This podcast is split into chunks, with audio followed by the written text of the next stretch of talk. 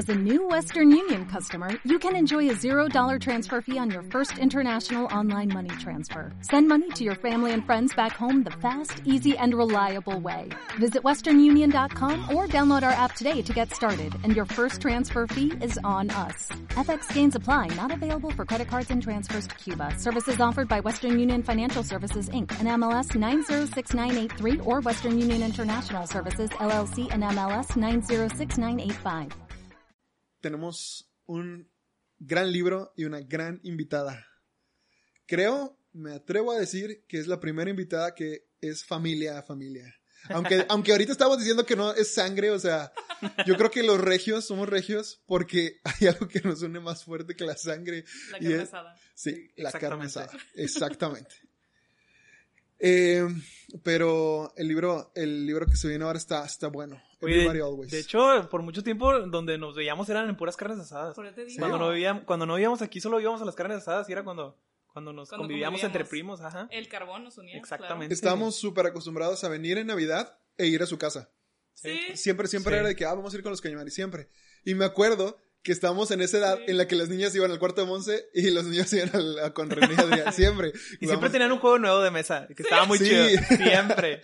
Que nos regalaba el Santa Claus. no me acuerdo. Que una Navidad llegué y me dijiste de que Begley estoy bien chida la serie de Fox. Y yo de que, ah, pues X, o sea, no me llamaba la atención. A mí se me hacía una serie de niñas. Big Lee, me encantó la primera temporada. Me aventé la segunda. Apenas iba empezando la tercera. Ahorita la estoy viendo otra vez con Alex desde el principio. Yo también familia. no Es que, ay, Dios mío. Pero bueno, vamos a empezar.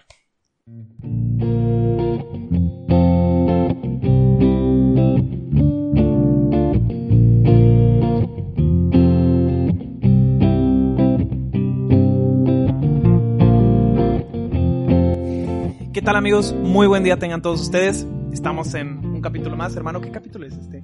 El 12, como El los 12 ya, apóstoles. capítulo. Oh, Dios mío. Oye, ¿Te qué, acuerdas qué que emoción, dijimos- la Ya verdad. nos vamos acercando al capítulo 13 del Innombrable. Ay, no. ¿Qué va a pasar? ¿Qué va no a pasar en sé. ese capítulo? Oye, bueno, pues tenemos invitadas a lujo.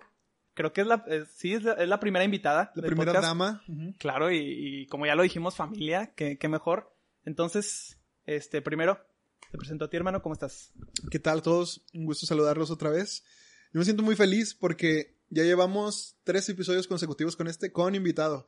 Y creo que con invitado nos sale mejor.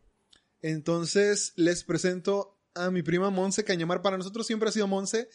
Yo creo que en su tierra, en- acá en, la- en su parroquia, la conocen como Laura Cañamar, como Lau Cañamar. Ah, Eso me hace raro que le digan Laura. Sí, yo me estoy acostumbrando a decirte de las dos, pero en el trato de nosotros te digo Monse, pero cuando me refiero a ti, por ejemplo, con Junior o con los demás, Sí. digo Lau. Entonces, pero yo no te digo Lau nunca.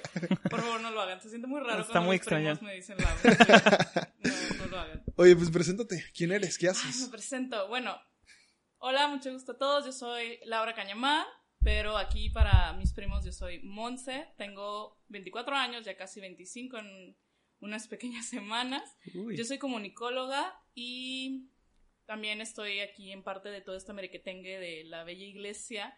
Yo estoy en el movimiento DIEC, en la rama de fuego. Estoy en misiones, en Misión San Jerónimo, en un coro y bueno, en todos los grupos que pueda haber aquí en Monterrey intento entrar.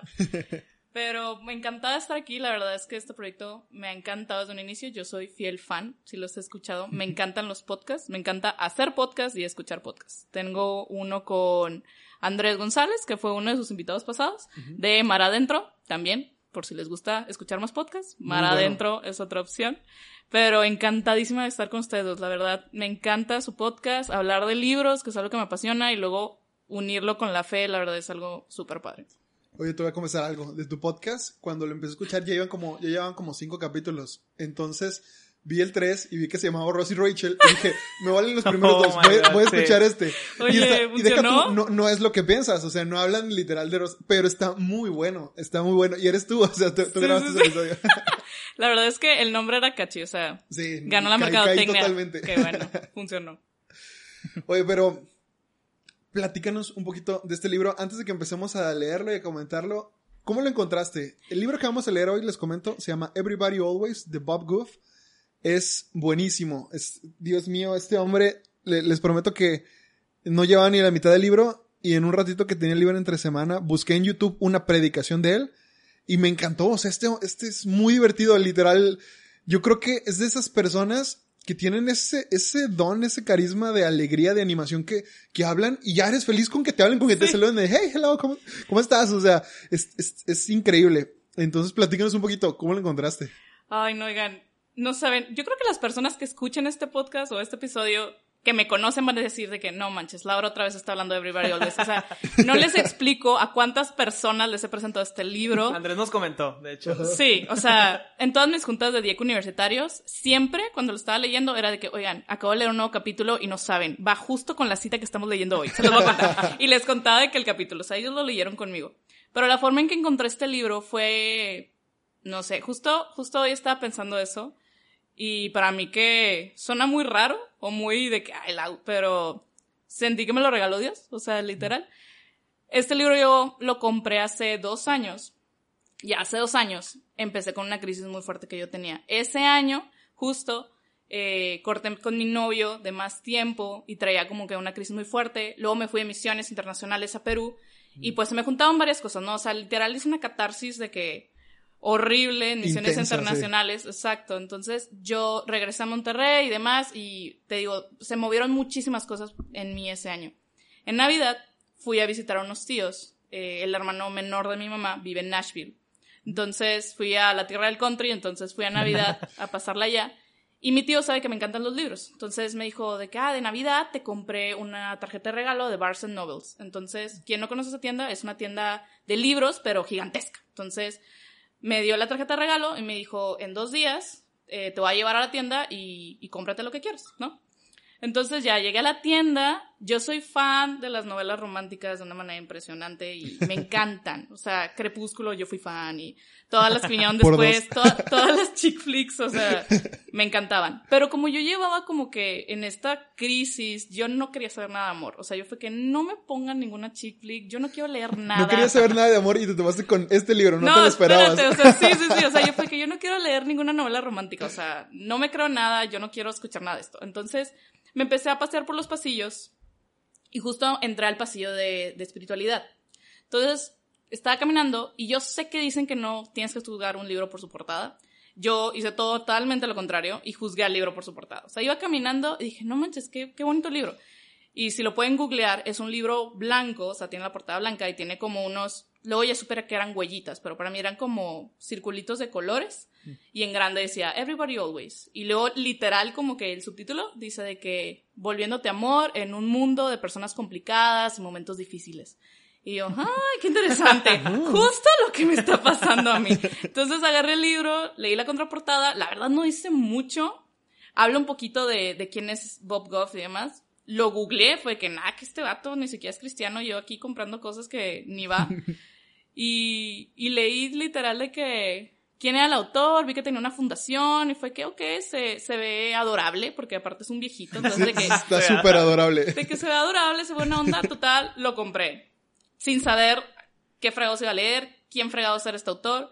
Y no manches, me enamoré de una manera impresionante. Literal, el primer capítulo me hizo una catarsis. O sea, empecé a llorar y a partir de ahí todas las hojas están subrayadas. Tengo post-its y se los prometo. Persona que conozco es de que recomiendan un libro. Fue que Everybody Always. Lee Everybody Always. O sea, mi mejor amigo dice que lo leyera todo. Ahora ya tiene otro libro de él. Tengo amigos que ya lo siguen en Twitter a Bob Goff. O sea, de tanto que lo menciono. Hoy me dijiste y hoy lo seguí en Twitter. Es que está increíble, o sea, de tanto que lo menciono, todos es de que, ay, no manches, otra vez vas a hablar de este libro, pero la verdad es que vale mucho la pena. Entonces, así conocí el libro, Everybody Always, a Bob Goff. La verdad me lo regaló Dios. Está, qué buena historia. Oye, no sabía que tu tío vivía en Nashville. Yo Sí. amo el country. Yo también. y antes era un gusto culposo, ahorita para nada culposo, de verdad. ¿Cuál? no. ¿Por qué culposo? No sé, o sea, no sé, yo o sea- lo digo a los siete No es, no es tan común, eso sí. No es tan común, pero mira, si te lo pones a ver así, es como norteño, o sea, para Estados Unidos, técnicamente seguimos con el patrón regio, pero... Rockerón, Como sí, está. Ajá, sí, pero no, yo soy fan. Entonces, obviamente, Navidad en la tierra del country, o sea, es una cosa maravillosa y te digo, llegó este libro a mis manos, entonces, súper padre. Excelente, pues vamos a empezar. Hermano, como ya saben, si no les repito, eh, cuando tenemos invitado, el yo le pido al invitado que, que, pues me, me, me recomienda un libro, lo leo, lo platicamos, pero Carlos aquí es, es no el chico nada. nuevo. No, yo, yo lo represento a ustedes, a todos los que están escuchando este podcast. Exactamente, porque tampoco sé nada y, estoy aquí para hacer las preguntas que ustedes harían. Sí, Carlos literal les da voz a ustedes que no han tenido, o a lo mejor sí, quién sabe, pero probablemente no han tenido la oportunidad de leer los libros que platicamos, porque está bien curioso, o sea, por ejemplo, cuando Lau, Lau o sea, que, que leyó este libro hace dos años y que lo ha estado repasando y lo ha visto un montón de veces, ya tiene varias cosas que le llegan a su alma por su historia y por todo, y entonces eso es lo que le marca. Yo también. Yo estaba viendo, por ejemplo, de los libros que subrayé, hay uno en el que coincidimos, que ahorita lo vamos a platicar, que en el que, wow, no, ese libro, ese, ese capítulo está impresionante, pero yo viendo mi historia, por ejemplo, hay otros que me marcaron mucho a mí, como hombre, como la relación que llevo con mi papá, con mi mamá, y veo a Bob y a su familia, entonces digo, ah, con esto me, me, me. Y Carlos, que no ha tenido ese, ese, esa parte de, de, siempre va a sonar, perdón por sonar tan cheesy, tan, tan, tan cursi, no sé cómo decirlo, pero es que yo de verdad siento que conozco a los autores y siento que me están hablando a mí, que somos amigos. Entonces, Carlos tiene esa parte de que a lo mejor no ha interiorizado a ese nivel con el, con el, con el autor. Entonces le botan las preguntas en faz de que recibe el mensaje y dice, ah, lo primero que se me viene a la mente cuando me dices esto es esto. Y eso es un ejercicio increíble porque siempre, y ya lo he dicho en, capítulos anteriores, siempre hace que cosas que yo no vi del libro y que a veces releí el capítulo una o dos veces, no lo vi y él lo, reconoce así. Digo, sí es cierto, ¿por qué no lo vi a la primera? Entonces, les voy a leer el prólogo, está muy divertido, está, está increíble. Vamos a conocer a Bob. Empieza contando Bob. Hace algunos años escribí un libro titulado El amor hace, en inglés Love Does. Tomamos todo el dinero que recibimos por el libro y abrimos escuelas, casas de refugio, hogares para niños abandonados y orfanatos en Somalia, Uganda, Irak, Nepal y otros países donde los conflictos regionales han puesto en peligro la vida de los niños que viven ahí. Fue mi primera oportunidad de escribir un libro e intenté relatar historias de algunas cosas que he aprendido sobre el inmenso poder que el amor ejerce en el mundo. Se suponía que habría un segundo libro, pero nunca se publicó. Este es mi tercer libro. Déjenme explicarles por qué. Años atrás, un amigo mío renunció a la mega iglesia que pastoreaba en el sur de California y se mudó al centro de San Francisco. Él quería construir una comunidad entre personas que habían experimentado terribles fracasos y adversidades. Él es un hombre humilde, generoso con su tiempo, ama a su familia y en verdad ama a Dios. En lugar de pasar solo unos minutos cada semana con miles de personas de su iglesia pastoreándolos, decidió adentrarse en una relación más profunda con un pequeño grupo que había enfrentado duros quebrantos. Él y unos amigos abrieron un restaurante cuyo personal eran hombres que necesitaban un nuevo comienzo y un hogar para mujeres que han confrontado con valentía y esperanza algunos de los retos más grandes de la vida. Estas personas asombrosas pasan su tiempo libre amando a la gente en los proyectos de, vivienda, de viviendas cerca del restaurante. Reparten amor como si estuvieran hechos de él.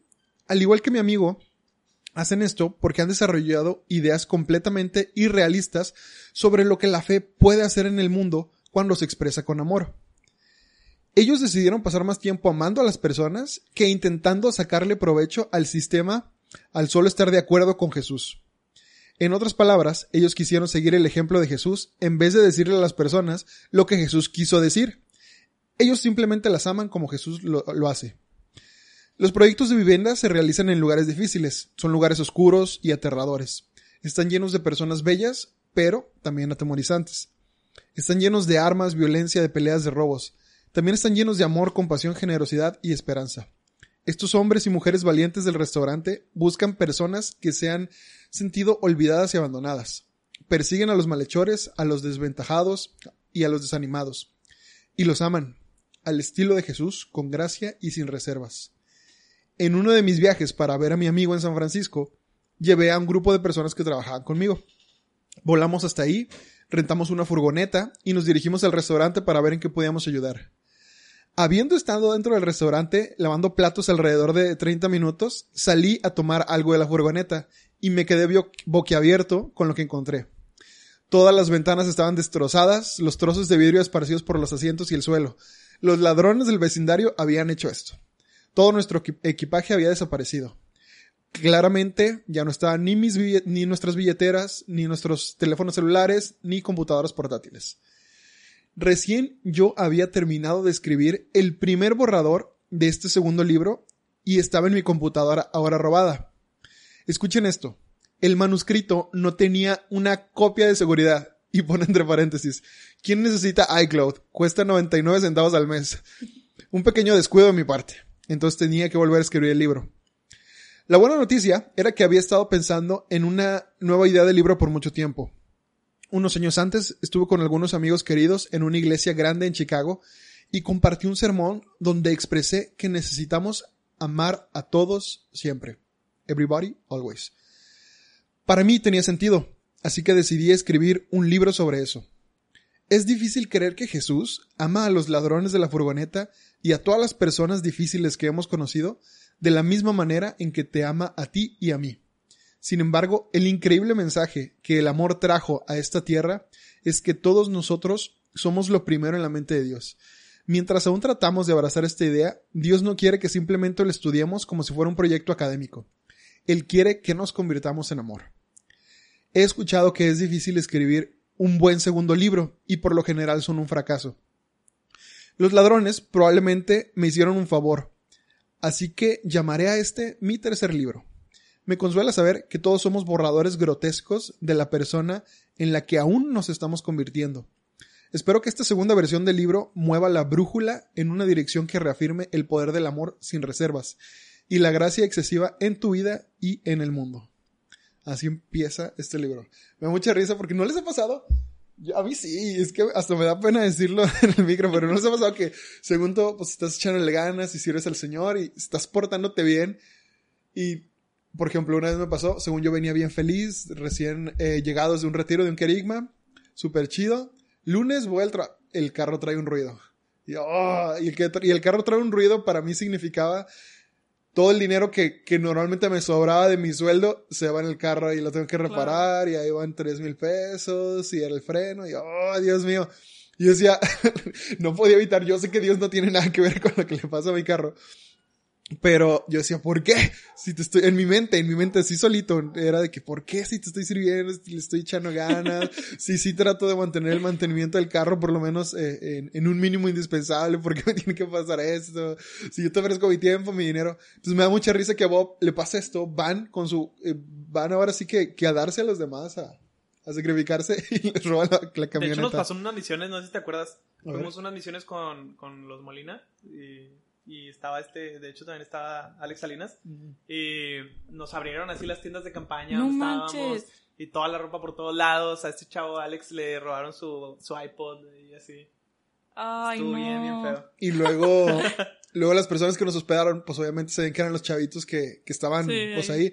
Entonces los regañaron y de repente el iPod de este men apareció en, como en una fosa que En un tenían. tambo de agua. En un tambo de agua, sí. Obviamente debajo del agua, todo. Está mal. Sí, compuestos. Yo decía, ¿qué les costaba? ¿Qué les, si lo iban a regresar así misteriosamente, ¿qué les costaba regresarlo en la tierra o debajo de un sí, carro o en un, no en el agua, pobre vato? Pero sí. Y, y lo curioso de esto y lo bonito es que es que la vida está llena, y lo escuchaba en una, en una predicación del, del padre Mike, decía, nos dicen que la vida es un viaje, nos dicen que la vida es, es, es un viaje y sí lo es, pero nosotros pensamos que es un crucero de vacaciones, de pura diversión. Y no, hay que pensar que estamos en un crucero, pero en un crucero naval, en un, en un buque de guerra, listos para la acción, para que pase lo que tenga que pasar. Va a haber momentos de calma, va a haber momentos de serenidad en el que el mar está bien bonito, y va a haber un momento en el que estás rodeado de otros 20 buques de guerra y estás listo para, para pelear. Así es la batalla espiritual. Entonces, siempre hay altas, siempre hay bajas, pero lo bonito es saber sacarle lo bueno y aprender, y sobre todo, aprender a reírte de las situaciones. Yo sé, y yo, yo se los decía el episodio pasado, soy muy enojón, entonces, obviamente no siempre me voy a, le voy a sacar lo bonito a la situación inmediatamente, pero ya que pasó es de que, bueno, de perdido de esto puedo aprender No, esto. pero es de que después de seis años, es de No. que creo que esa lección me sirvió, pero a mí es lo que me impresionó un chorro de este libro, o sea, yo leí el prólogo dije, no manches, imagínate acabar un libro de que te gustan 300 páginas Sí. y luego que te lo roben y tú digas, bueno, la tercera es la vencida, haré otro, es de que, ¿qué? Igual no estaba tan bueno. Ajá, o sea, es de que, ¿qué no? O sea, yo estaría de que persiguiendo Sí, a los ladrones, ajá. tocando casa por casa, de que, ¿dónde está mi computadora? Tengo un libro. Pero este hombre, o sea, es, y ahorita lo, vas a lo vamos a platicar más, pero en cada capítulo es una historia diferente. Y en cada historia le saca algo. O sea, encuentra la gracia de Dios y la mano de Dios en todo. Y eso es como que lo más impresionante, que incluso en las cosas más banales, como robarte una laptop, encontró de que la gracia de Dios y decir, ay, qué padre, me dieron otra oportunidad de escribir un mejor libro. Es que sí, realmente, eh, ¿cuánto tiempo estamos aquí? O sea, son como unos, que 80, de 80 a 100 años máximo, así. máximo. Entonces, realmente es- esas cosas no tienen mucho valor y, y si tú ya te estás portando bien y ya le estás sirviendo a Dios, como él decía, los amamos, los aman como Jesús los amaría.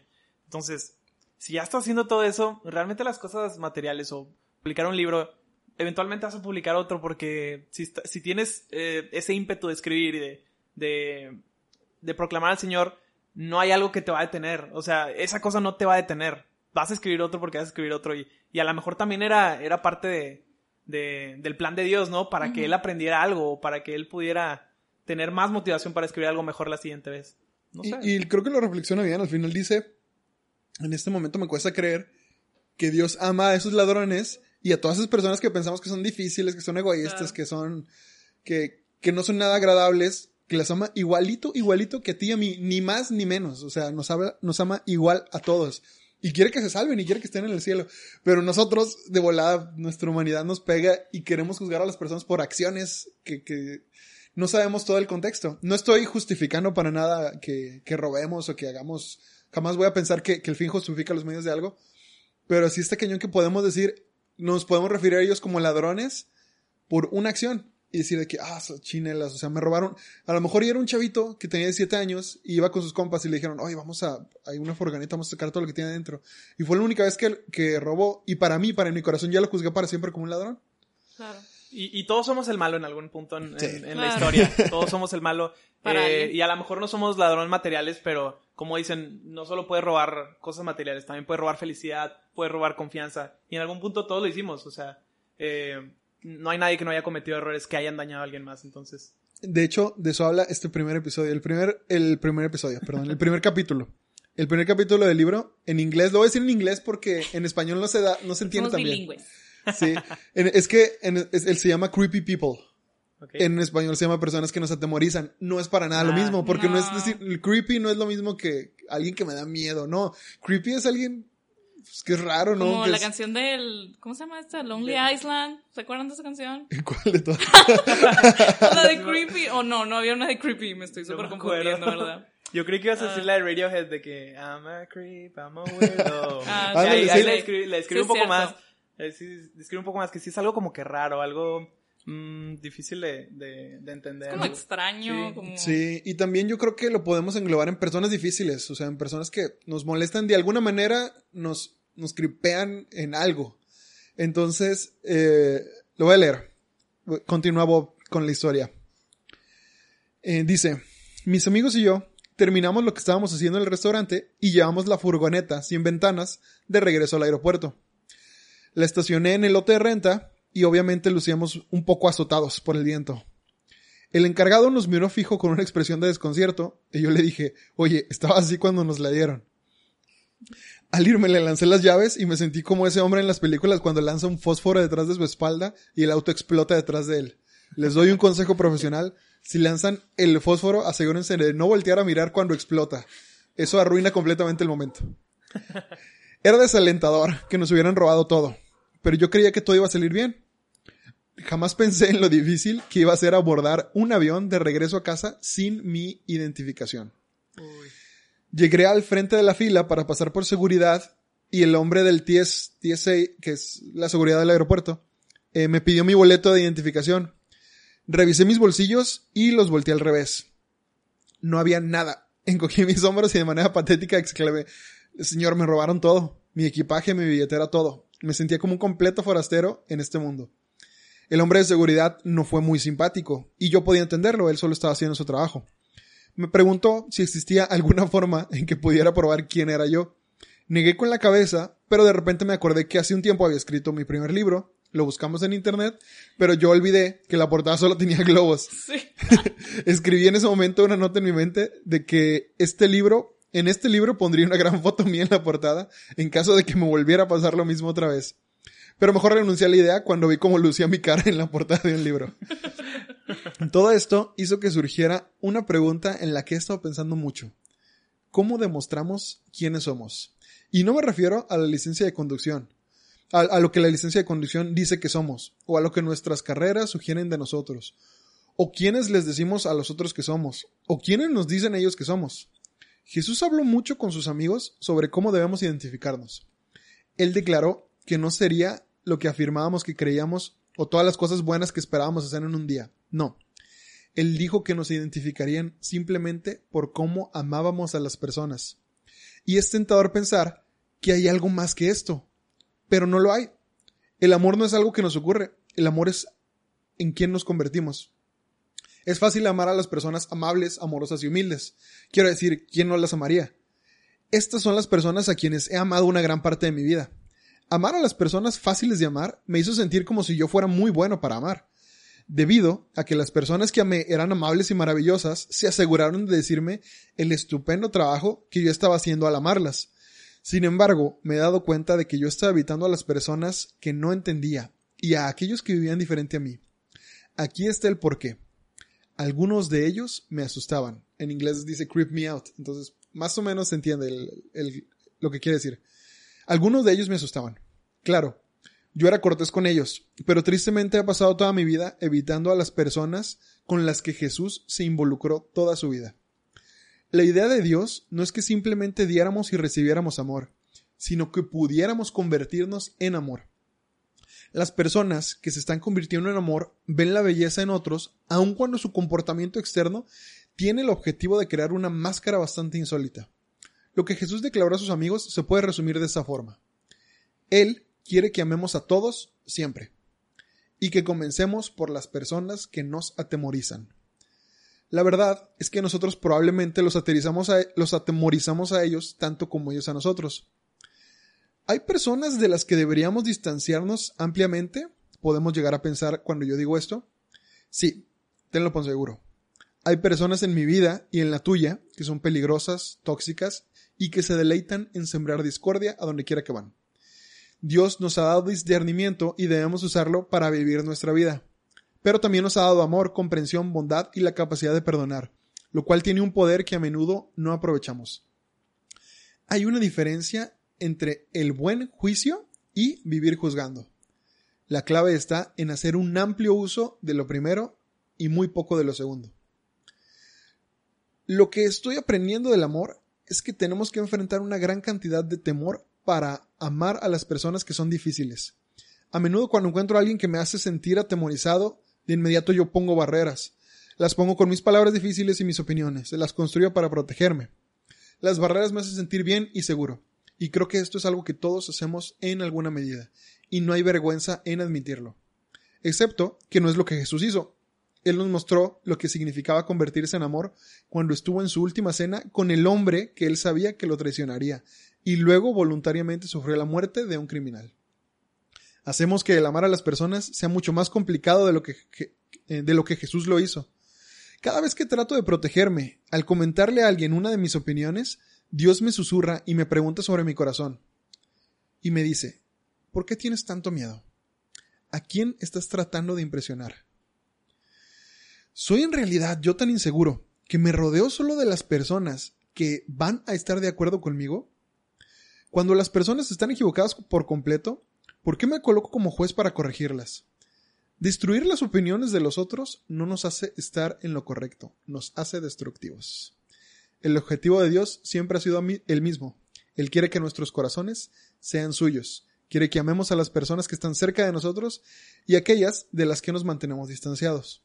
Y para hacer esto necesitamos vivir sin temor. No necesitamos usar nunca más nuestras opiniones para ocultar nuestras inseguridades. En lugar de eso, Dios quiere que el amor crezca en nuestros corazones y que lo cultivemos en cada parcela del mundo. Nos convertiremos en nuestra vida en lo que hacemos con nuestro amor. Aquellos que están convirtiéndose en amor no lanzan a las personas de los techos, sino que las bajan a través de ellos. Está, sí. Yo soy fan, no tengo idea. ¿No han visto el, Hay una nueva serie, y aprovecho para hacer el shootout, eh, de la vida de Jesús. Claro, el de... The Chosen. Sí, The Chosen. Ya me la aventé toda, está... Lloré, No, lloré, lloré. ca- lloré en todos los capítulos, creo. El de Magdalena, el de Magdalena, yo estaba así de que echándome. Luego la vimos en Semana Santa, de que mi familia y yo. No, hombre, no. O sea, mis respetos a esa producción. No, está, Véanla, está chicos, buenísima. véanla. Se les recomiendo totalmente. Chequenla en internet. Yo la vi gratis en la app, no tuve que pagar ni un peso. Hay personas que me han dicho que como que les ha pedido pagar, pero averigüenle bien. Según yo, sí no pague nada. Eh, o paguen, apoyen el proyecto también. sí, de hecho, de hecho dice, puedes tú pagar para que otra persona la vea gratis y le regalan Sí. a alguien ver la temporada completa gratis. Eh, pero lo que voy es que la escena en la que bajan a bajan un paralítico del techo sus amigos, rompen el techo, se un agujero del techo y lo bajan para que Jesús lo sane, está hermosa. O sea, lloro, o sea, yo, es, es increíble. Y que están los sumos sacerdotes por la ventana viendo y, Jesús les dice de que, de que, ¿cómo puede sanar a este hombre? O sea, no, ¿cómo puede perdonar cuando Jesús le dice, hijo, tus pecados te quedan perdonados? ¿Cómo se atreve a perdonar los pecados? Pues que es más fácil decirle al hombre, tus pecados te quedan perdonados o levántate y anda. Para que vean que el Hijo del Hombre tiene poder, levántate. No, no, no. Esa, esa escena me No, ponía es- los pelos de punta porque es ver el Evangelio actuado y de un Jesús que te la crees. Cuando descubrí que Jesús, el actor de Jesús, es católico y es súper católico y predica y predicó en un mismo, predicó en Steubenville junto con en el mismo retiro donde predicó el padre Mike y Scott Hahn. Entonces yo dije, para estar a ese nivel, este vato tiene que tener por lo menos, por lo menos una buena espiritualidad. Lo ves a Jesús y te enamoras, dices, ese, ese es mi Jesús. No me importa si se parece o no, no me importa si tiene el cabello cortito o largo. Para mí, ese es Jesús. Este, este, pues, este primer capítulo fue de que para mí de que estoy haciendo todo mal. Yo toda la vida alejándome de las personas que, que son bien difíciles, porque yo siempre, es, es lo lógico, o sea, para mí siempre fue, alguien es muy difícil y no se deja querer, pues, aléjate. Con permiso, bye. Pues sigue con tu vida, yo con la mía. Cuando, lo- y lo dice Bob y me identifico perfecto. No, pues esas personas las trato amable y ya. Y ya, pero no quiere decir que las tengo que relacionarme con ellas y, ay, está bien cañón. Y es como una cultura de ahorita, creo yo. O, bueno, yo he visto mucho en Twitter que, no sé, si, por ejemplo, Carlitos de que hizo un comentario racista, yo de que, ah, te elimino. Y eliminas. Y, el, y elimino a Carlitos y a todos los que siguen a Carlitos, porque pues todos son de pensar igual. Y como que está ahorita mucho esa cultura de no piensas igual que yo, no opinas igual que yo, muy fácil. Te saco de mi vida, te saco de mis amigos, no te tengo que hablar, no tengo por qué tolerar una opinión diferente a la mía. Y eso es un pensamiento muy, muy tóxico y muy complicado y que como católicos o cristianos estamos cayendo mucho, que creemos que estamos como cuidando nuestra burbuja y diciendo nomás nos vamos a juntar con gente que crea lo mismo que yo, que tenga los mismos valores, que está muy padre, pero entonces eso nos vuelve, como dijo, o sea, como dice Bob, o sea, ¿qué parte, dónde está tu misericordia, dónde está tu caridad? O sea, esas personas también se aman, también se respetan, igual no tienes por qué aceptar de que su misma ideología, pero eso no significa que la vas a bloquear y la vas a sacar de tu vida, eso no significa que no la vas a amar, que no vas a estar para ellos, ¿me explico? O Sí, sea, hace, hace poquito me di cuenta de, de eso porque le platicaba, bueno, no sé cómo salió el tema con mi jefa, que, que estábamos haciendo este proyecto de- del podcast. Cuando "Ah, dices tu cool". jefa, ¿te refieres a mi mamá o a tu jefa no, del a mi trabajo? jefa del trabajo. no, a mi, a mi Tenía que trabajo. aclarar.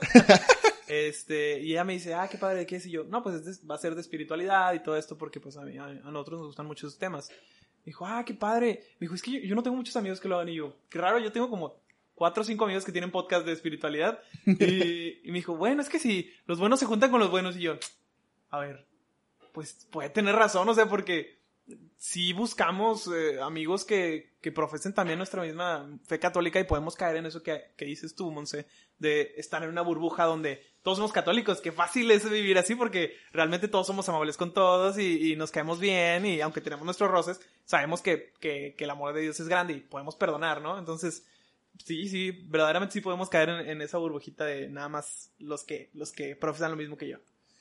Déjame, le leo- te leo una última parte de, de- de esto, de qué es lo que están hablando ustedes literalmente. Jesús les declaró a sus amigos que si querían ser como Él, tenían que amar a sus prójimos y a, a las personas difíciles. Esto suena tan familiar que me siento tentado a simplemente estar de acuerdo con Jesús y seguir adelante.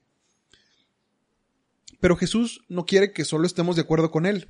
De hecho, yo no recuerdo en un solo momento en que Jesús haya reunido a sus amigos y les haya dicho, amigos, yo lo único que quiero es que estén de acuerdo en todo lo que digo. Él lo que quiere es que hagamos lo que dijo, y su declaración fue que quiere que amemos a todos siempre. Jesús nos indicó que amáramos a nuestros enemigos. Y yo pensaba que eso sería fácil ya que yo no tengo ningún enemigo real. Quiero decir, no estoy enojado con Corea del Norte, ni con Rusia, ni con China, y no creo que ellos estén enojados conmigo.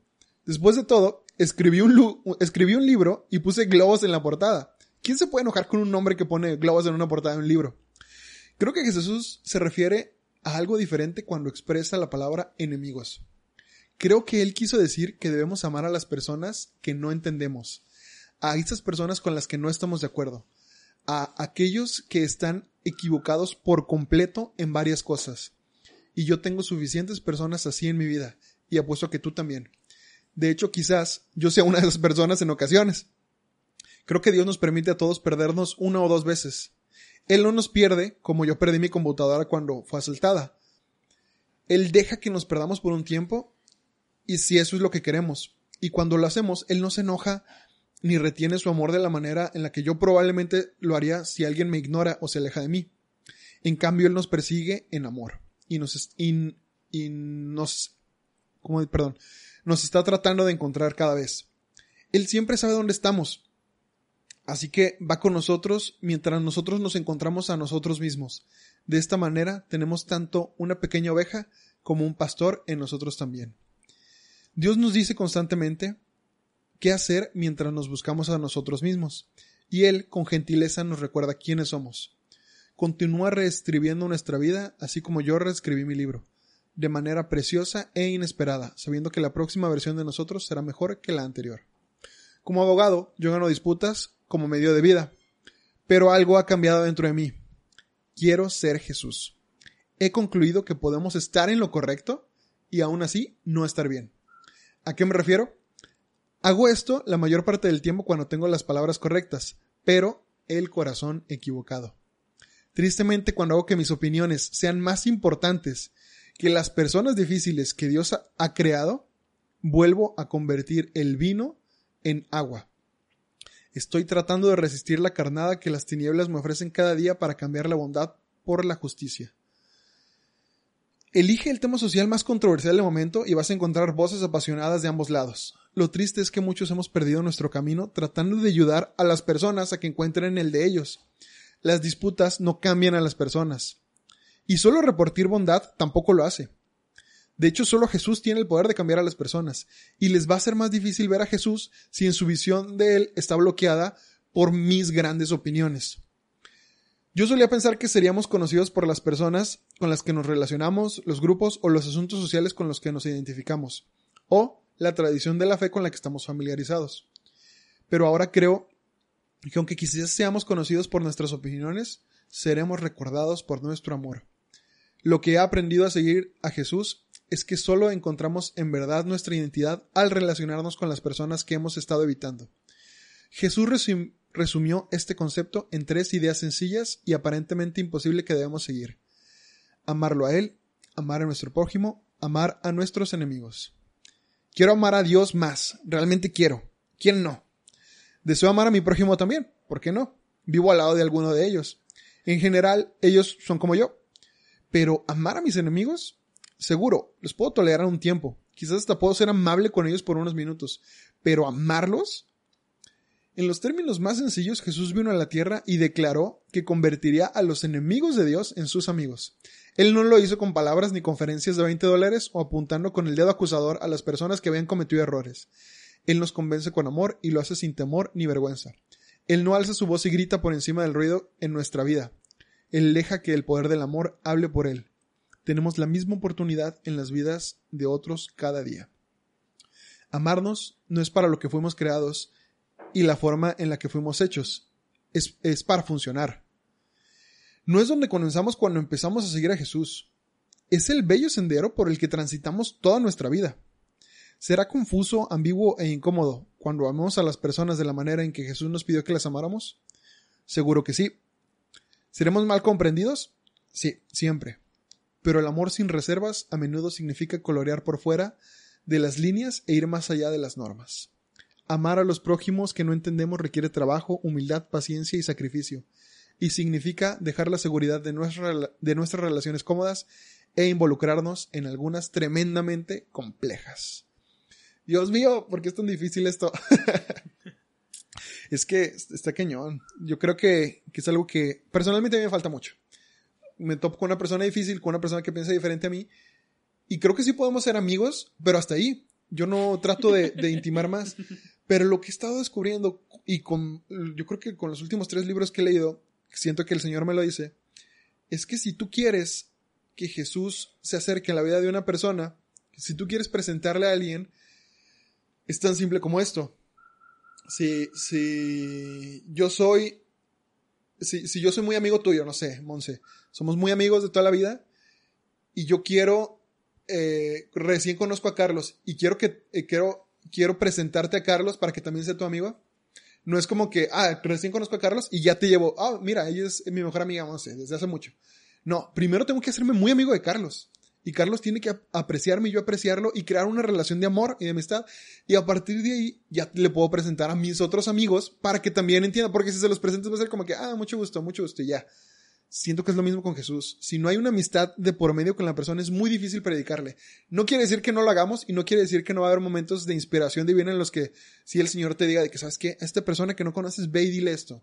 Ve y dale este mensaje de amor. Pero yo creo que el deber ser y, lo, y, creo que lo más fácil, la manera más fácil de llegar con alguien a presentarle a Jesús es primero hacerse tu amigo. Y tu amigo real, y tu amigo sin, sin un interés más allá de amarlo. Sí, lo platicamos desde, desde el capítulo Híjole, ¿cuál era el, capítulo que hablamos mucho de, los de Young Life? El de Scott, el 5, ¿no? Sí, el de Scott. Pues sí, de cómo, cómo este chavo que, metió a Scott en todo esto del cristianismo, primero se hacía sus amigos, su amigo y jugaba con ellos básquetbol y así. Y luego ya después de tiempo les hablaron, les habló de Jesús y, lo decíamos que, es algo que debemos imitar, que es algo muy bueno que hacen nuestros hermanos protestantes. Ahorita literalmente van dos cosas que, que se me quedan muy marcadas, así como para incluso ponerlo en, en Twitter. De que... para hacerlo oficial. No, no, en serio, porque es que veo tantas peleas en Twitter de, de cosas que tienen mucho sentido muchas veces, muchas veces también sin sentido, pero muchas veces tienen sentido y son cosas de catolicismo, son cosas este, relevantes. Y hay mucho conocimiento y bien poquita caridad. O sea, entonces realmente lo que, lo que decía de, de que, este chavo lo que decía de que les va a ser muy difícil al momento de toparse con Jesús, toparse con el recuerdo de yo como cristiano que les estoy, que estoy siendo hostil, que les estoy tratando de poner mis, mis, mis, mis ideales, al momento de toparse con Jesús, se van a acordar de eso y les va a ser más difícil conocerlo y enamorarse de él. Entonces sí, realmente nosotros igual y sí queremos ayudar, pero como él dice, perdemos el camino en el momento de querer ayudar al hermano y, y acabamos siendo un poquito incluso malos y acabamos alejando un poco más de lo que queremos acercar. Yo creo que como ustedes dicen, o sea, el amor es súper, súper la clave. Mis, mis mejores amigas de la carrera, hay cuenta que son todo lo contrario a mí. O sea, yo soy la vil oveja negra. somos 12. Este, y sí, somos 12 chavas y un chavo. Y todas, o sea, son de que si yo soy negro, ellas son blancos. O sea, así de que súper anti-iglesia. O sea, todo, todo, todo lo que ustedes imaginan. O sea, ellas son pro aborto, ellas son de, o sea, del grupo LGBTQ, o sea, todo, todo, todo lo que crean que pueden ser como agua y aceite, nosotras somos así. Y yo soy la única, o sea, de ese grupo que como que yo sí soy de retiro, de misiones y demás. Pero algo que me impactó mucho fue que después de cuatro años de carrera, pues siempre hubo como estas conversaciones, pero la verdad es que yo nunca tampoco les quise como que imponer nada y realmente nos volvimos muy amigas porque pues nos apasionaba la carrera y pues muchas cosas, ¿no? O sea, al final de cuentas teníamos muchos gustos en común. Pero me acuerdo que la última Navidad, antes de graduarnos, tuvimos como una posada. Y una amiga eh, de ese grupo, la que yo creo que es ahorita como que la más fuera de, de todo esto, nos escribió unas postales a cada una, porque había tenido un viaje, entonces de regalo nos trajo postales de los países que había visitado y él nos puso un mensaje atrás.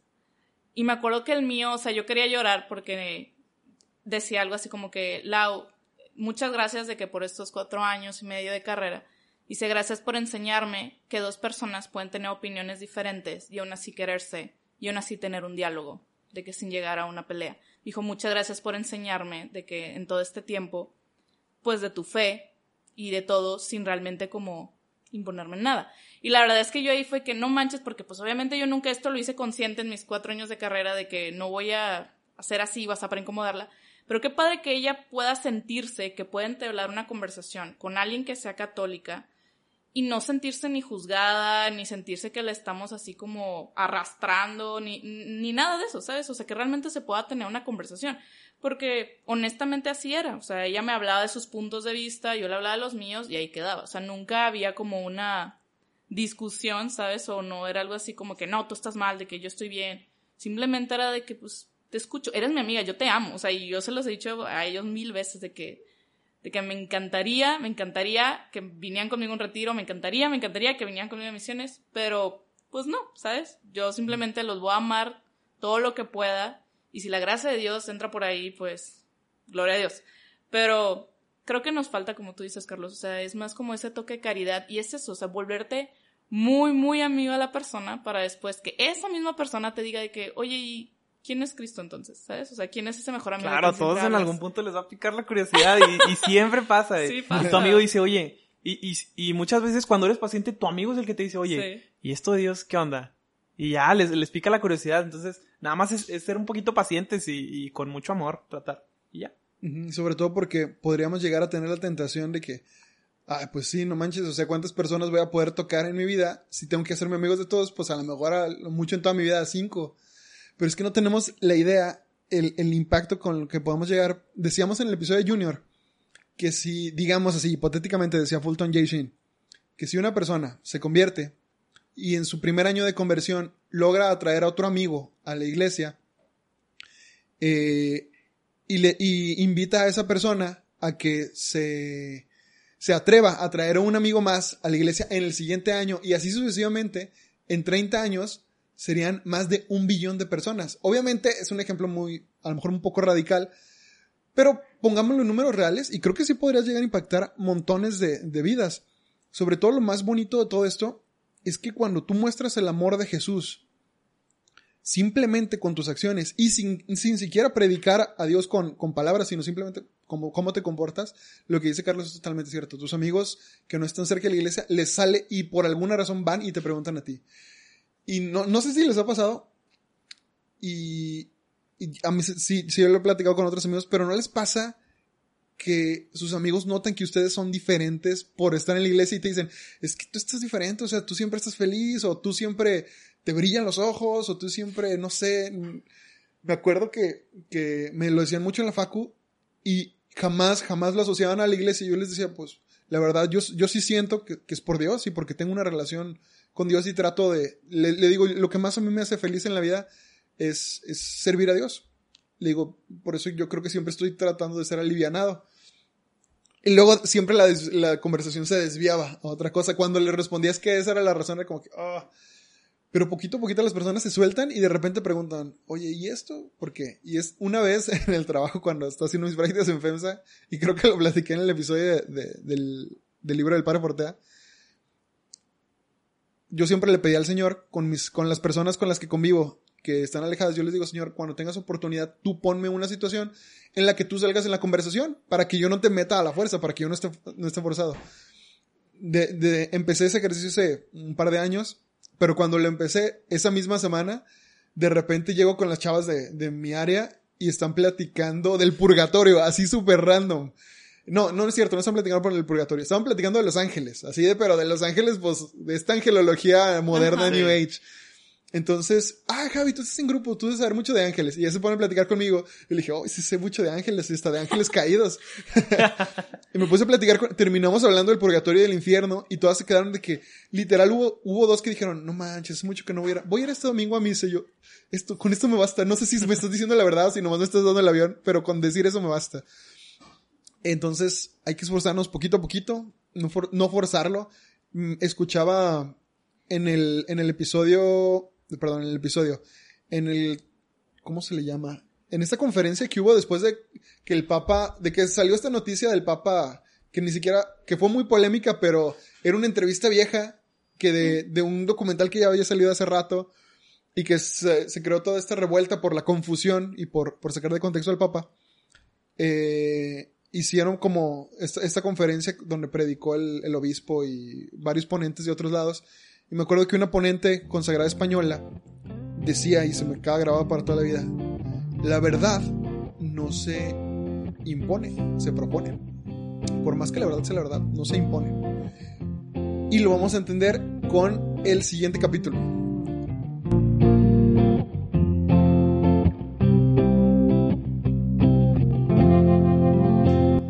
Hermanos, hasta aquí llega el episodio de hoy. Muchas gracias por escucharnos. Sigan a mi prima Laura en Mar Adentro Podcast. De verdad, está buenísimo, se lo recomiendo mucho. El jueves ya se nos hizo costumbre dividir estos episodios con invitados en dos partes, pero es que se fueron muy buenos. El jueves termina la segunda parte, entonces, sin más por el momento, nos despedimos. Dios los bendiga.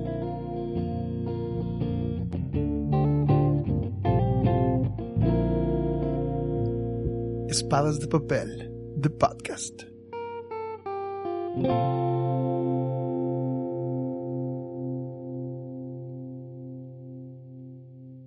As a new Western Union customer, you can enjoy a $0 transfer fee on your first international online money transfer. Send money to your family and friends back home the fast, easy, and reliable way. Visit westernunion.com or download our app today to get started, and your first transfer fee is on us. FX gains apply, not available for credit cards and transfers to Cuba. Services offered by Western Union Financial Services Inc. and MLS 906983 or Western Union International Services LLC and MLS 906985.